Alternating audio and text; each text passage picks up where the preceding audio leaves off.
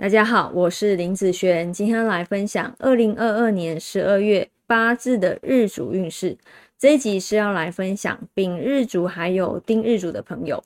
十二月呢是从十二月七号一直到一月四号，不是从十二月一号开始哦。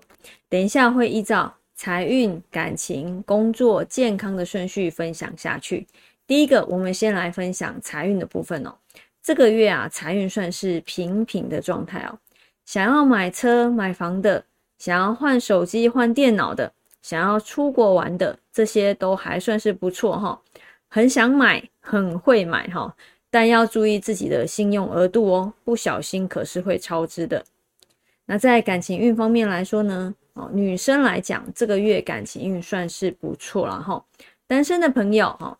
你要把心态调整到最佳的状态，譬如说皮肤啦、穿着、化妆这些都好，多用心在这些上面，心情好，面对每一次的出游、聚餐、团体课程，这样很容易遇到心仪的对象哦。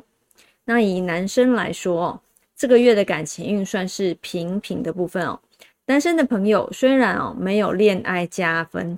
可以多参加一些团体课程或是团体聚餐，或许啊，目前还没有恋爱的感觉。啊，先多把朋友都交起来吧，啊，未来相处不一定没有感觉哦。那在工作运方面来说呢，这个月啊，工作运算是不错的哈，比较会管理自己的工作进度，也会帮自己设立一些小目标，想要改变的感觉很强烈哦，从小目标开始。很多想做的事情都有上轨道的感觉哦。那在健康运方面来说，本月健康要注意有关于眼睛、心悸还有偏头痛的问题，多吃一些像草莓啦、黑咖啡、红豆这些会有帮助哦。有时间也可以多拉筋、泡脚、冥想，不止可以增加心智功能，还有增加幸运的功效。